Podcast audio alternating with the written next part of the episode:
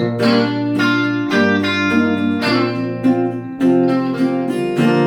willkommen zum Unlock the Future Podcast. Ich sitze heute mit dem Sebastian hier und wir wollen uns heute mal ein Thema vornehmen, was uns schon immer mal begleitet hat, persönlich auch in Projekten, aber mich begleitet es gerade auch aktuell.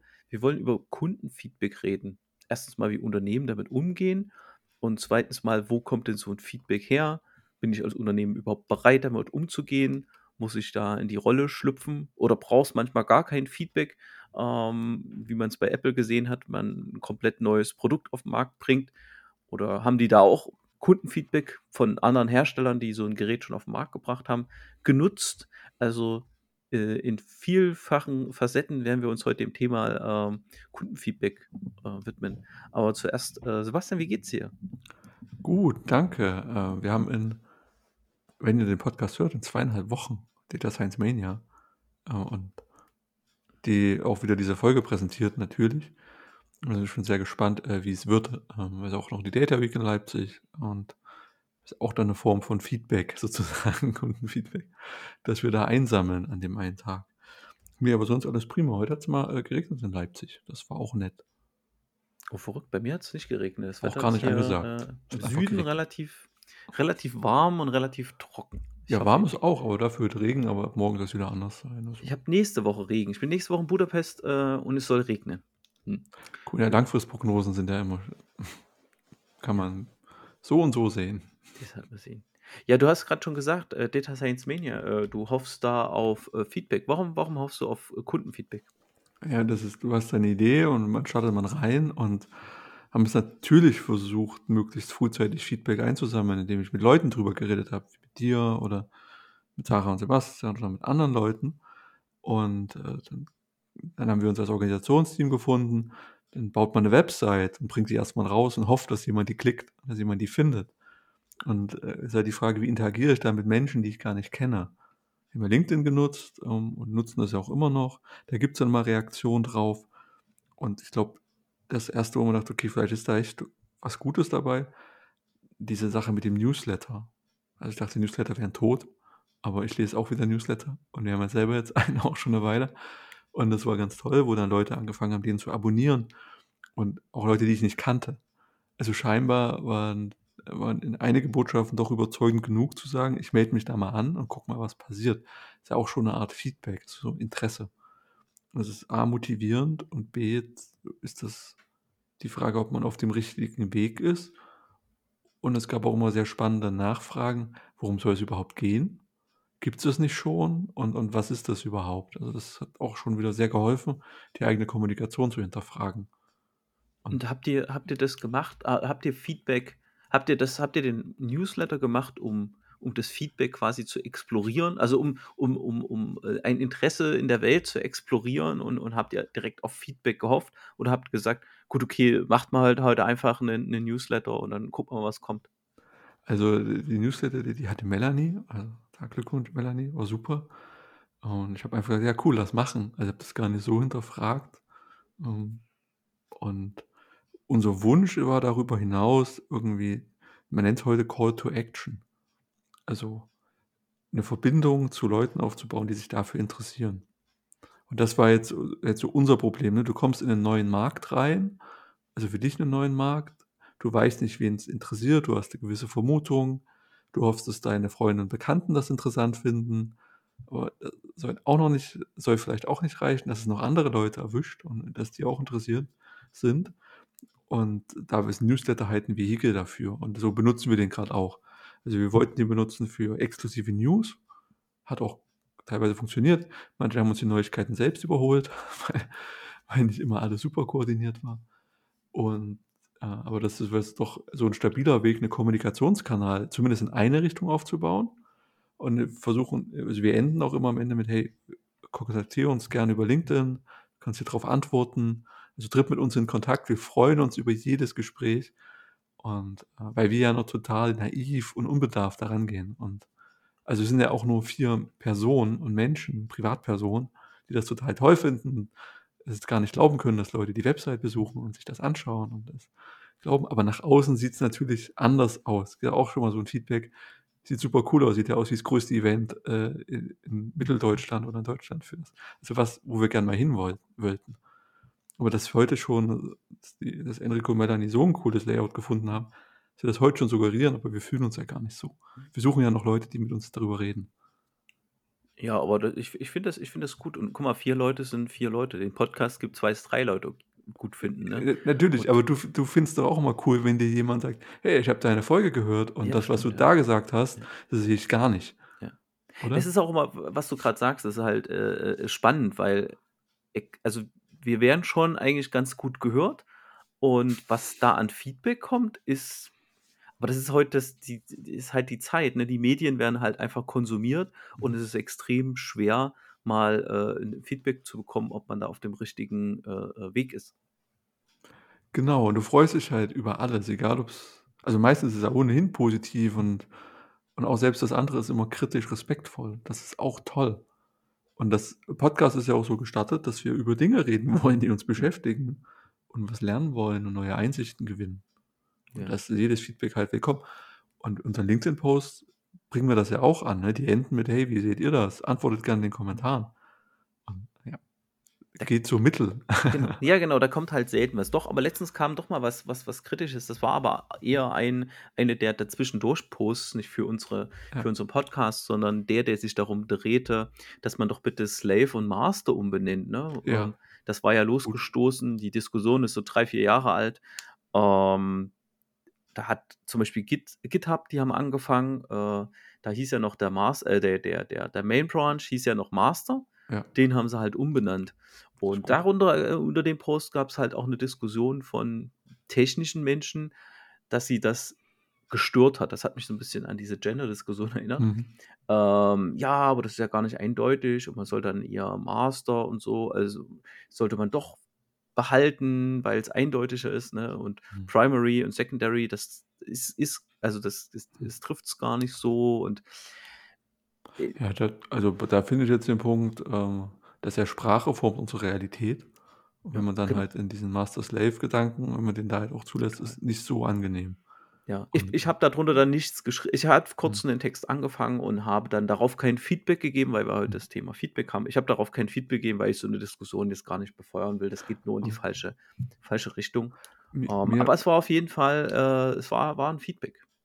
Genau, und we wenn ich so was sehe ich überlege auch mal kurz was reinzuschreiben oder wenn ich jetzt auch bei anderen Leuten das sehe, die auch grade so ihr ihr ihr Thema aufbauen, also Tech Leaders Academy zum Beispiel, und da da entsteht was, dann da habe ich jetzt weniger Probleme, da 'ne Meinung zu zu schreiben. Oder wenn jetzt Claudia Becker was postet, das finde ich dann auch mal cool, wenn man so 'ne Beziehung hat oder sich mal unterhalten hat, dann und so 'ne das Gefühl hat, man hätte 'ne Basis, dann finde ich's auch gut, da im öffentlichen Raum, äh, kom 'ne Diskussion mit anzustoßen oder zu beleben. Da sind bei mir grad schon die Hemmschwelle ist deutlich gesunken in den letzten. Monaten, dass man denkt: „Okay, da kann man auch stattfinden.“ Ähm, mir ist aufgefallen, wenn man Vorträge hält, am Ende des Vortrages, die Anzahl der Fragen und ob's überhaupt Fragen gibt, ist auch 'ne Form von Feedback. Mir ist es jetzt zweimal passiert, wo ich dachte: „Ey, in dem Vortrag, da liegen so viele Dinge drin, so viele Stolpersteine, da muss das wird 'ne richtig gute Diskussion am Ende.“ Und es ist nichts passiert. Gut, okay, es gab nicht ganz beim letzten gab's 2 Fragen, das war das fand ich schon super. Aber beim 1. Mal, wo es 'ne 1/2 Stunde haben wir's erzählt, da gab's nichts. Und das fand ich schon bezeichnend. Und du kennst unsere. Vorträge, da ist immer was, woran man sich worüber man reden kann und und so weiter. Das fand ich dann schon schon ganz krass. Aber das macht ja auch den Charakter dann von von 'ner Veranstaltung oder von 'ner Plattform halt aus. Beispiel für die Plattform, wo sich auf LinkedIn relativ gesittet und sehr, sehr positiv: „Oh, ich freue mich, dass du 'ne neue Stelle hast.“ Oh, Mhm. total überschwänglich manchmal, wo eher das Negative und Politische weggelassen wird. Ähm, eskaliert's halt auf Twitter komplett, ne? Also, da schreiben die Leute, wenn mal was positiv ist, sehr, sehr selten, aber ziehen komplett vom Leder, wenn dann halt ja, wenn dann entweder bist du in so 'ne bist du eh in so 'ner Bubble, in so 'ner grünen grün-linken Bubble, ne? Da schreibt halt einer irgendwas, wo so 'n bisschen na ja, der der nicht 100 % des Klimawandels geht auf die Kosten der der Menschen und da gehen sie alle drauf. Und aber so ist es auch in den anderen Bubbles, ne? Es ist halt das ist sehr aggressiv, wie da hast du umgegangen das wird. Neo Magazin Royal gesehen? Äh, leider ne, die letzte habe ich nicht gesehen. Wird dir gefallen, geht nämlich um Twitter Ah. und wie sich Twitter verändert hat, nachdem 'ne gewisse Person es gekauft hat. Ähm, tolle Folge, ähm, fand ich echt gut. Wir haben auch wieder 'ne Website ge gelauncht, aber, äh, freu dich einfach drauf. Ja, aber, äh, we werde ich mir werde ich mir angucken. Ich bin natürlich deiner Empfehlung gefolgt, äh, so viel Mhm. zum Thema Feedback. Ähm, Danke. äh, von wie heißt sie? Reschke? Äh, Reschke Fernsehen, das ist Anja Genau. Reschke, die hat die ist so Journalistin und Reporterin auf der ARD und Moderatorin. Und das ist so 'n neues Format seit diesem Jahr. Ich mag das, wie die sich Themen nähern. Mhm. Also, so 'ne 3/4 Stunde ein Thema oder 'ne 1/2 Stunde und auch aus 'ner ganz anderen Blickrichtung. Mal auch denke schon, dass da Frauen noch mal auf viele Themen noch mal 'n anderen Blick haben. Finde es cool, dass da da diese Plattform gibt. Und die stellen auch gute Fragen. Und beim Klimawandel eben gar nicht zu diskutieren: „Ist es jetzt richtig, dass wir uns die Köpfe einhauen und wer ist eigentlich schuld?“ Und mal so zurückgucken. Seit wann wusste man das? Wer hat das dann verschleiert? Ähm, das ist unterhaltsam, es ist zum Nachdenken und es ist nicht nicht nur pessimistisch. Ja. Ne, fand ich fand ich, äh, unabhängig davon, dass es sehr unterhaltsam war, äh, fand ich's halt auch an die an anknüpfend an unsere letzte Podcast-Folge, äh, fand ich's auch 'ne schöne schöne Betrachtung, ne? War halt vor allem 'ne schöne Perspektive auf das Thema, weil man oft so, ja, schlecht gemachte Berichte, muss man ehrlich sagen, äh, äh, dazu dazu sieht. Mhm. Ähm, ne, äh, sehr, sehr, sehr spannend. Ja, äh, äh, Kundenfeedback. Jetzt haben wir ja über Feedback geredet, ne, wenn man so 'n Vortrag hält. Das ist ja nicht unbedingt 'n 'n 'n das hat ja nix unmittelbar mit 'nem Kundenfeedback zu tun. Ich finde, 'n Kundenfeedback ist ja noch mal viel viel viel wertvoller, ne, weil ich's vielleicht vielleicht in mein Produkt integrieren kann. Es sagt viel über mein mein Produkt aus. Es ist ich sehe es immer so 'n bisschen als Ende-zu-Ende-Test in Unternehmen, ne? So wie es es bei 'ner Software gibt. Du machst irgendwie Unit-Test. Okay, wir haben 'n Produkt gebaut. Wir das Produkt haben wir irgendwie das funktioniert im Rahmen von irgendwelchen Tests. Ähm, es passt zu anderen Produkten. Okay, haben wir irgendwie 'ne Art Integrationstest. So, und dann haben wir diesen Ende-zu-Ende-Test, ne, wo der wo das Produkt wirklich beim Kunden ankommt und, ähm und sehe Heißt mal das wirklich, was da so passiert. Hm? Genau. Heißt das Akzeptanztest oder ist das was anderes? Ähm, na ja, Akzeptanztest ist ist ist ja, äh da bezahlst du ja eher so Tester dafür. Also, so. Kundenfeedback würde ich jetzt wirklich so sehen, dass ich wirklich mal die ungefilterte Wahrheit oder die ein ungefiltertes Feedback von ihm bekomme, ähm, wie er mit dem Produkt zurechtkommt. Also, was man manchmal zum Beispiel super lustig auf Amazon bei den Bewertungen halt so liest. Ich ich Mhm. würde gern mal wissen, wie viele Unternehmen aktiv da reingucken. Oder das Beispiel ist, äh, ähm, diese Karrierebewertungs äh, Seiten oder Kununu diese. Unternehmensbewertungsseiten Ja. für den Arbeitsmarkt. Hier Kununu und es gibt ja noch viele andere, ähm, wo da wirklich mal reingeguckt wird und sich wirklich mal diese Ein-Sterne-Bewertung, sage ich jetzt mal, die halt sagen: „Führung scheiße, Organisation scheiße, Job scheiße, Bezahlung scheiße, eigentlich ist alles scheiße, außer auf 'nen auf kostenloses Kaffee und, äh, Obst“, Obst. ne? Dass ich einfach mal ich muss da ja nicht mal drauf reagieren, ne? Das kriegst du eh nicht geheilt an der Stelle. Ähm, aber dass ich halt selber dieses Feedback so als als warme, reinigende Dusche, äh, äh, sehe. Ähm, ich ich habe mal gehört, das war auch so 'ne Firma, die wollten das innovativ was Innovatives testen und haben in-house dann 40 von den Produkten entworfen, in so 'ne Karton verpackt und haben die dann aus aus an ausgewählte Leute verteilt, mit der Idee, darauf Feedback zu kriegen. Und ich glaube, das Ergebnis war, 38 von den Personen hatten die diese Box im Kofferraum liegen. Und es war 'n Home-Produkt. Und 2 Mhm. hatten's ausgepackt und haben dafür dann Feedback gegeben. Und damit musst du ja am Ende auch wieder leben, ne? Du gibst dir ganz viel Mühe, baust was auf, gibst es raus in die Welt. Und ja, 'n paar Leute gut, vielleicht interessiert's manche nicht, andere haben dann doch keine Zeit. Das ist auch so damit muss ich dann halt umgehen können, und zwar konstruktiv. Ja. Vor allem muss ich dann aber in in dem Fall, den du beschreibst, äh, war die Sachlage halt eigentlich genau die, die man idealerweise als Unternehmen halt macht. Äh, man bringt erst mal mit relativ schmalen Geld und Mhm. Risiko, äh, versucht man in der Welt Feedback zu erzeugen. Also, wir sind ja nicht nur einfach so, da kommt so Feedback und ich muss als Unternehmen, äh, damit umgehen. Nein, ich muss es auch gezielt erzeugen, um was über den Markt zu lernen. Ich glaube, dass Mhm. da draußen haben wir so 'ne Art Wolke, ne? Ich in Anhalter durch die Galaxis wird auch gesagt: „Was so wirklich im Universum vor sich geht, äh, werden wir nie genau ergründen.“ ähm, ist ja auch der Fall, ne? Es ist ja so 'ne Art Testfunktion, die Welt, ne? Wir können da was wir wir schicken da was rein, sei es 'n Produkt, sei es 'ne Meinung, Mhm. ähm, der ganze Rechtspopulismus funktioniert genau so, ne? Die haben's einfach perfektioniert zu gucken, welche Sachen triggern oder die Bild-Zeitung, die hat über Jahrzehnte es perfektioniert, äh, Nachrichten, Überschriften und Inhalte zu entwickeln, die halt die Leute maximal triggern, um ihr Produkt zu kaufen, Hm. ne? Ist halt die negative Nutzung von von von Feedback und halt entsprechend die Auswertung, ähm, ganz klar mit 'nem wirk wirtschaftlichen Ziel. Und das würde ich auch so 'n bisschen als Negatives sehen, wenn wir über, hm, Kundenfeedback reden, weil wenn du irgendwas drauf optimierst, dass es halt wirtschaftlich erfolgreich ist, dann endest du, na ja, beim Verbrennerauto oder so was, ne? Ähm, was den Ah. Leuten ja vielleicht dann im Zweifel ja gar keinen gar keinen wirklichen Spaß macht oder Nutzen bietet, aber es ist halt das, was man ziemlich günstig einfach herstellen kann. Die Leute bezahlen Geld dafür und sagen: „Hey, das Feedback ist das ist ein tolles Auto“, ne? Wie Henry Ford, wenn Henry Ford gefragt wird: „Ich habe ein tolles Pferd, warum sollte ich jetzt ein Auto kaufen“, ne? Also, es es ist auch im innovationshemmend, wenn man die Kunden fragt. Okay, das heißt auf der genau. Das heißt, auf der einen Seite braucht man Feedback und auf der anderen Seite braucht man's nicht. Man man braucht, glaube als wenn man wirklich das mal klar trennt zwischen Kunde und und also, das diese dieses Verhältnis zwischen Kunde und Unternehmen, muss das Unternehmen 'ne gewisse Distanz aufbauen aber vielleicht Schutzräume schaffen, indem man dieses Feedback mal wirklich ganz, ganz nah an sich ranlässt, ne? Und's halt wirklich sehr sehr transparent halt auch, äh, bewertet. Ähm ich bringe mal das das Beispiel. Gestern ja. hat hat Apple bei bei ihrer, äh, Worldwide Developer Conference äh, wenn ihr den Podcast hört, dann ist die, äh, schon 'n paar Tage um, die die diese Entwicklerwoche, die ist jetzt gestartet. Äh, sie haben 'n neues Produkt vorgestellt. Also, die haben ja immer so ihr ihr Ding, ne, die die New Big Thing, ne? Da kam irgendwie das iPad kam neu und der die Apple Watch und der äh, der der Air der, ähm, ne, dieser MP3-Player, den sie halt hatten.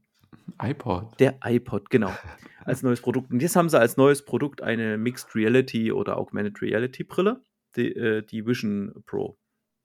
Auch 'n total neues Produkt und spannend dabei ist, auf der einen Seite dieses Produkt zu entwickeln. Es gab schon viele ähnliche Produkte. Ähm, also, sie haben Feedback von anderen Herstellern genutzt, also, Kundenfeedback, ne? Ich habe selber ein Konkurrenzprodukt und, äh, da ist gibt's viel zu bemeckern, viel auszusetzen. Und andererseits haben sie bei der Präsentation jetzt direkt so viel gezeigt, dass man sich so grob vorstellen kann, was es machen soll, was es tun soll und und aber damit halt auch Feedback im Internet erzeugt. Und damit haben sie jetzt noch die Chance, in den nächsten Monaten, bevor das als wirkliches Produkt rauskommt, da nachzubessern. Also, das finde ich sehr, sehr spannend, wie gut moderiert die quasi mit Feedback umgehen, aber am Ende des Tages, um ein wirtschaftliches Ziel zu erreichen. Okay, jetzt habe ich 'ne Frage. Wir hatten am Anfang noch oder vor 'n paar Minuten unterschieden zwischen 'nem Feedback, das wir gut finden, wenn 'n Unternehmen das einholt, nämlich das auf so 'ne Produktentwicklung, so wie Apple das jetzt getan hat. Und wir finden das Feedback ungünstig, wenn man das einholt, wenn man sich danach nur an den Kunden ausrichtet, ohne 'ne eigene Idee zu haben, wo man hin will, ja? Mhm. Und Apple wäre jetzt ja 'n Beispiel dafür, dass die das ziemlich gut machen, indem die ihrer Vision folgen und dann schrittweise neue Probleme herausfinden, um das um den um weiter Geld zu verdienen. Sie sie widmen sich ja dem nächsten Problem, die der Kunde haben kann. Und und gleichzeitig, ähm, optimieren sie trotzdem immer noch gibt's 'ne neue Farbe im iPhone, damit die Leute auch das iPhone wo sind wir denn jetzt, 16? Äh, 14? ne, 15, 15, glaube. 15. Halt das kaufen, weil das gibt's dann in Erdbeerrot Mhm. oder so. Das heißt, das 2. wäre eher 'n Feedback, wo du wo du jetzt sagst, ist nicht so cool, weil ihr nur das im Status quo verhaftet und eigentlich, ja, so 'ne Maschinerie am Laufen haltet, die wir eigentlich gar nicht brauchen gesellschaftlich. Und das 1. mit wir werfen diese Augmented Reality Brille in den Markt, fragen nach und verbessern dann das Produkt. Das wäre der gute Fall vom Kundenfeedback. Äh, ja. Okay.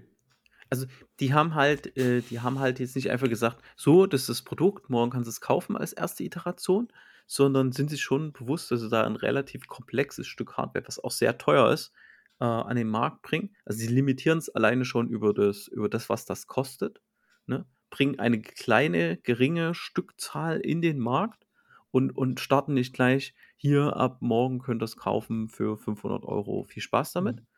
Sondern geben der ganzen Sache 'n bisschen Zeit, weil das war immer das Problem bei den bei bei Konkurrenzlösungen, ähm, dass die Entwickler gar keine Zeit hatten, äh, das Feedback quasi der Kunden umzusetzen. Und die haben das Produkt guck mal, wie lange gibst du 'nem gibst du einem, ähm, komplexen Produkt bestehend aus Hardware und Software wie lange gibst du dem Zeit, ähm, dass da Software entwickelt werden kann? Jetzt haben sie das Gerät vorgestellt, sie haben geteased sie haben das geteasert. Jetzt können Softwareentwickler dafür Software entwickeln und geben denen quasi so 'ne gewisse Art Vorlaufzeit, den Entwicklern.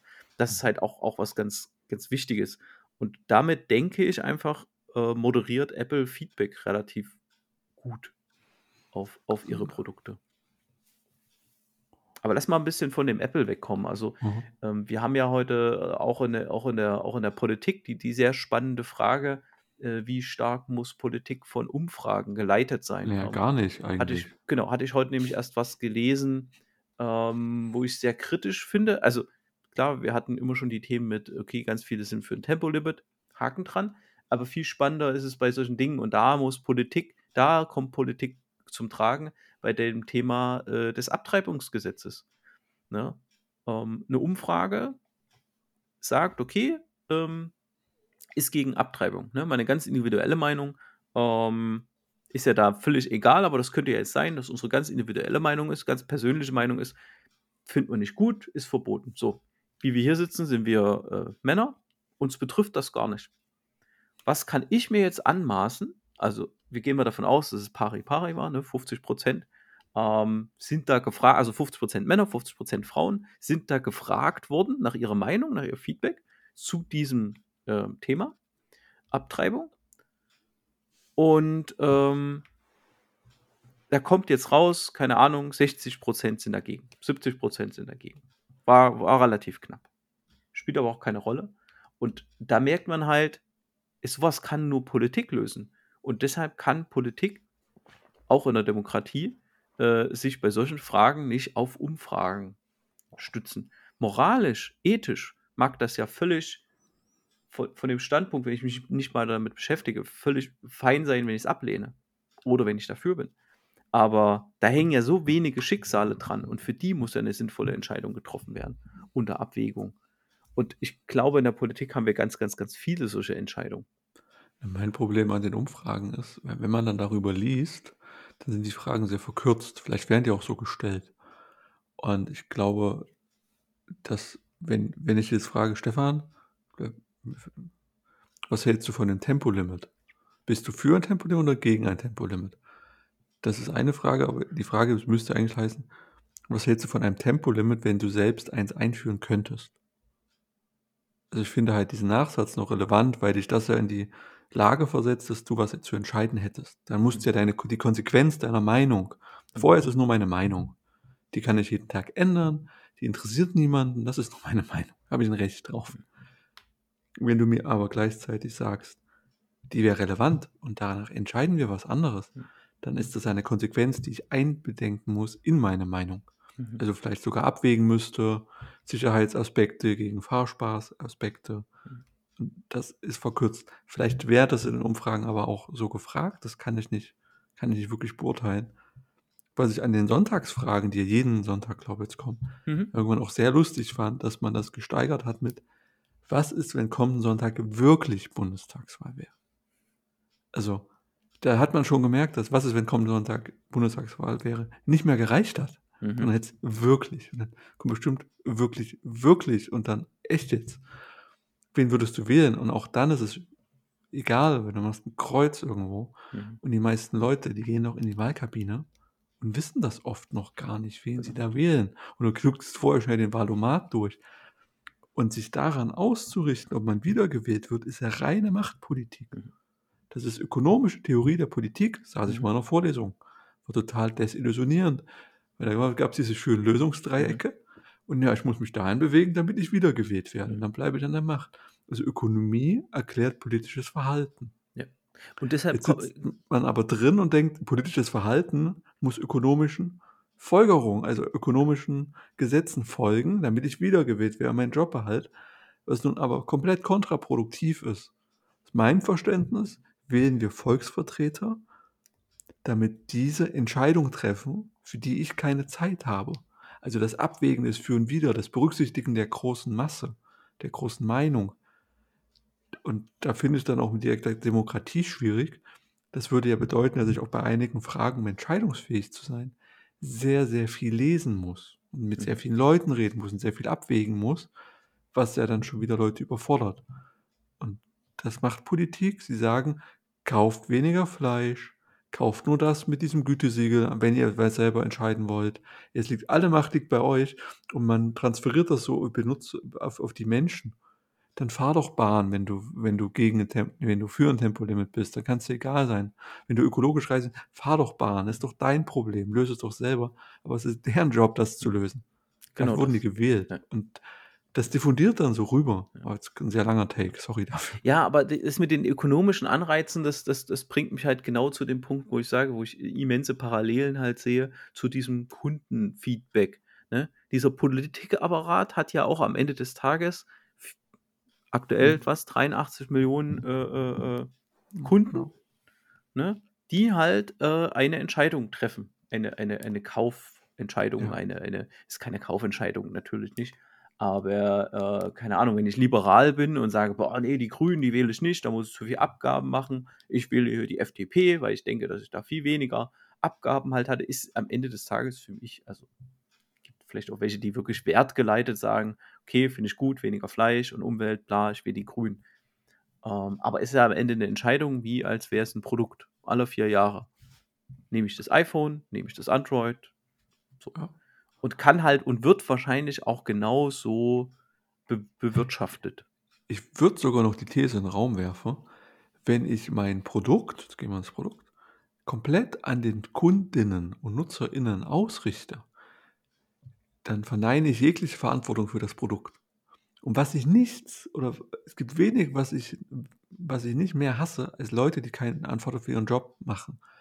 Oder wenn man sagt: „Ja, das Produkt ich weiß, dass es doof ist und dass die Anleitung keiner versteht, aber meine Kunden wollen das genauso haben und dann gebe ich denen das.“ Also, warum man was macht, was man selber blöd findet. Das habe ich schon in mehreren Kontexten gesehen und ich bin immer der Meinung, wenn es meine Aufgabe ist, dann ist meine 1. Aufgabe, dafür zu sorgen, dass ich die mag, dass ich die gerne mache, auch wenn sie blöd ist. Wenn's Rechnung schreiben ist, dann schreibe ich aber jetzt immer die beste Rechnung, die je geschrieben wurde und so weit. Also, ich muss wenn ich das nicht gut finde, wer soll es denn sonst gut finden? Mhm. Und mir jetzt an dem Feedback ausrichten: „Ja, aber die wurde bezahlt“, ja, ist trotzdem doof, weil dann hat vielleicht jemand was nicht gefunden.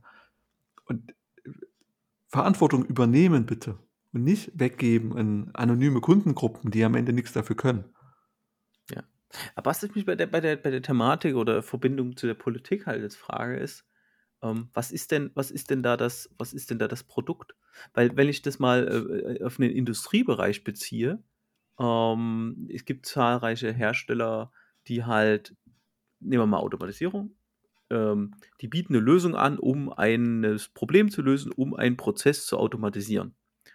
Am Ende, des Tages ist es mir als, äh als der Ingenieur, der das Problem löst, egal, ob ich die Kiste die kostet immer so um die 1.000 € rum, mal mehr, mal weniger, ist mir egal. Heute ist ja Softwareentwicklung und und, äh, äh, Personalkosten sind ja der treibende Faktor.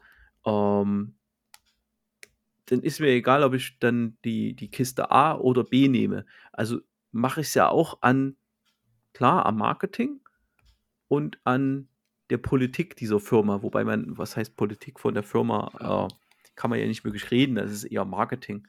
Und ich fände es aber jetzt bei Politik auch verkürzt zu sagen, das ist alles nur Marketing. Ähm, aber ich würde gern Parallelen. Simon Sinek zitieren: „Die Leute kaufen, warum du etwas tust.“ Das glaube ich das glaube ich halt auch, ja. Und also und und zu deiner Kaufentscheidung, du würdest dich dafür entscheiden, warum sie die Kiste gebaut haben. und da passt Marketing rein, da Vertriebswege und so weiter. Die ganze Botschaft, die würdest du ja dann in deine Mhm. Kaufentscheidung einbeziehen. Entweder machst du das bewusst oder unbewusst. Ja, ich ich ich ich glaube ich glaube halt auch, dass, äh, dass es dass die Leu Leute so schlau sind, um hinter Marketing zu gucken Mhm. und sehen ganz oft, äh, äh, äh, was man da macht. Ich es gibt zum Beispiel so kleine Indie, äh, oder kleine Biermarken, aber auch größere Firmen, wo egal was da für Marketing ist, vielleicht ist da auch gar kein Marketing, siehe Tesla. Ähm, aber die zeigen halt ganz viel aus ihrer Produktion oder so, wo du echt merkst, boah, die haben voll Bock drauf, die wollen halt Genau. das 'n echt gutes Auto halt bauen und die die haben sich da richtig, richtig Mühe gegeben. Ich wollte dich nicht von dem Beispiel ablenken. Ich wollte eher nur von dem 'ne Ja. Antwort auf die Frage des Marketings Ja, ja, geben. ne, ne, ne, die Antwort die Okay. Antwort war genau die richtige, was am Ende auch dieses äh, das Industrieunternehmen und, äh, die Politik halt verbindet. Ähm, dass das weniger 'ne Rolle spielt, was da physisch quasi geliefert wird, als das, was, äh, darum Also, passiert jetzt oder damit motiviert werden soll. Also, ist jetzt die Frage, warum die Leute Politiker geworden sind? Ja, weil Oder oder was sie spannend finden. antreibt für diese Entscheidung? Ist das jetzt die übertragene Frage auf die Politik? Ne, ei also, eigentlich eigentlich. Warum sie Politiker, das würde ich gar nicht das würde ich gar nicht so hinterfragen. Ähm, ich würde halt einfach hinterfragen, äh, wie eine Politik mit so Feedback umgeht. Ähm, weil wir haben ja den den Schwerpunkt Feedback und ich zum Beispiel der Habeck, äh, der wurde drauf angesprochen, der Robert, dass, ähm wir duzen dich jetzt Robert, ne? Gruß Gruß geht raus, wenn du's hörst. Hast 'n Bier gut. Der wurde zum Beispiel gefragt, ähm, wie er denn grade die aktuellen Umfragen sieht. Und da hat er halt nämlich genau bisschen verklausuliert, wie er's immer so sagt, halt geantwortet, dass er halt er sagt: „Okay, wenn wir unsere inhaltliche Politik, die wir halt grade machen, äh, an dem an an den Wahlumfra oder an den Prognosen oder was was ist es denn? Es es sind Befragungen an Befragungen Mhm. ausrichten würden, sprich an diesem Feedback, was absolut gar keine Auswirkung hat auf das, was halt grad ist. Es finden keine Wahlen statt. Es ist halt nur Feedback, mit dem muss ich irgendwie umgehen, aber Mhm. so. Ähm, und da meinte er halt, wenn wenn er sich daran wenn er da jetzt was ändern würde, dann würden sie nicht zum Ziel kommen. Und da gebe ich ihm genau recht, weil das, was sie angestoßen haben, macht nur Sinn, wenn sie den Weg zu Ende gehen, ne? Ja, genau, aber das ist da an der Stelle nicht die Sache die Frage, warum er das tut. Und er tut das, um an das Ziel zu kommen. Ja, ja, genau. Also, genau, und das macht ihn für mich das macht ihn für mich zum was heißt gutes Produkt? Es macht ihn für mich zum guten Wertversprechen vielleicht, ne? Ich ich Mhm. ich finde und der halt gibt ja auch dieses, ne, äh, Habeck Ultras und also, es gibt ja da schon 'ne große F 'ne 'ne Fanbase, würde ich jetzt mal so nennen, wie's vielleicht in der Musik oder oder Ähnliches auch gibt, ähm, die halt glauben, was der macht. Und das habe ich lange so nicht erlebt, ne? Ja, Das würde ich mal wieder so 'n bisschen Hoffnung in die Politik, dass sie wirklich Genau. Dinge anstoßen aus 'nem guten Grund aus 'ner guten Grundmotivation heraus. Uns auch erklären. Mhm. Ja, verstehe ich. Also, würde ich jetzt auch so unterschreiben, Ja, genau. weil da ist ja Feedback sehr, sehr transparent, ne? Wir wir sind ja irgendwie gestartet mit Unternehmen oder wenn wir jetzt hier für über den Podcast reden, über andere Sachen, ist es ja recht schwierig, an Feedback zu kommen. Die Grünen haben grade kein Problem, Feedback zu bekommen.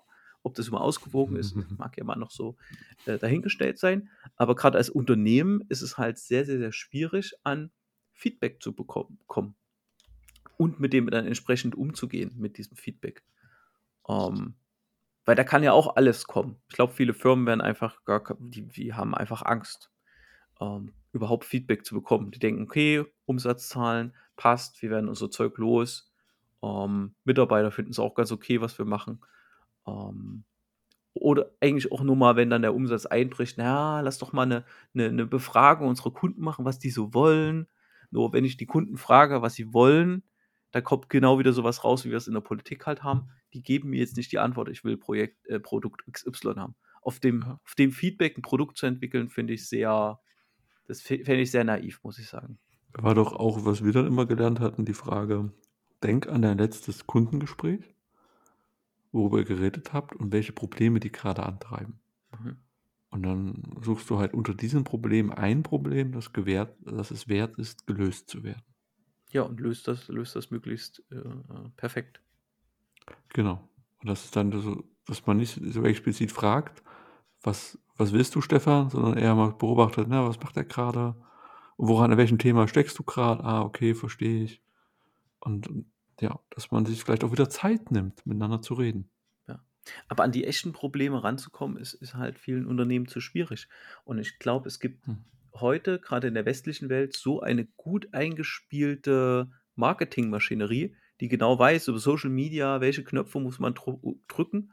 Dann da muss dein Produkt gar nicht wirklich 'nen Problem lösen, sondern einfach nur mit 'ner Unsicherheit des Kunden spielen und: „Ja, das ist doch 'n Problem, das das hier das lösen wir dir jetzt hier.“ Ist das Ähm ist das so was wie Populismus in der Politik?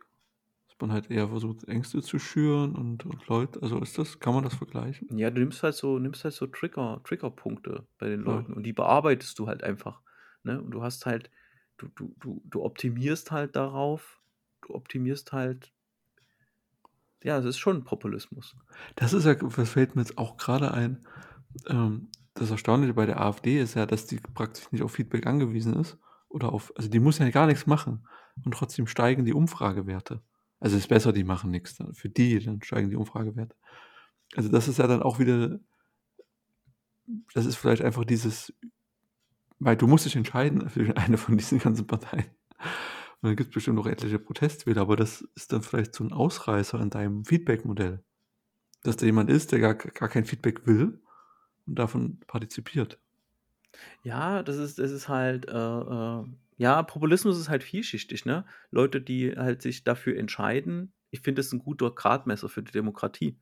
Ähm, da muss da siehst du: „Okay, wir müssen wieder was für unsere Demokratie halt tun. Mhm, Wir müssen wieder mehr Politik, sichtbare, konkrete Maßnahmen halt machen.“ Ähm, Populismus ist halt so vielschichtig.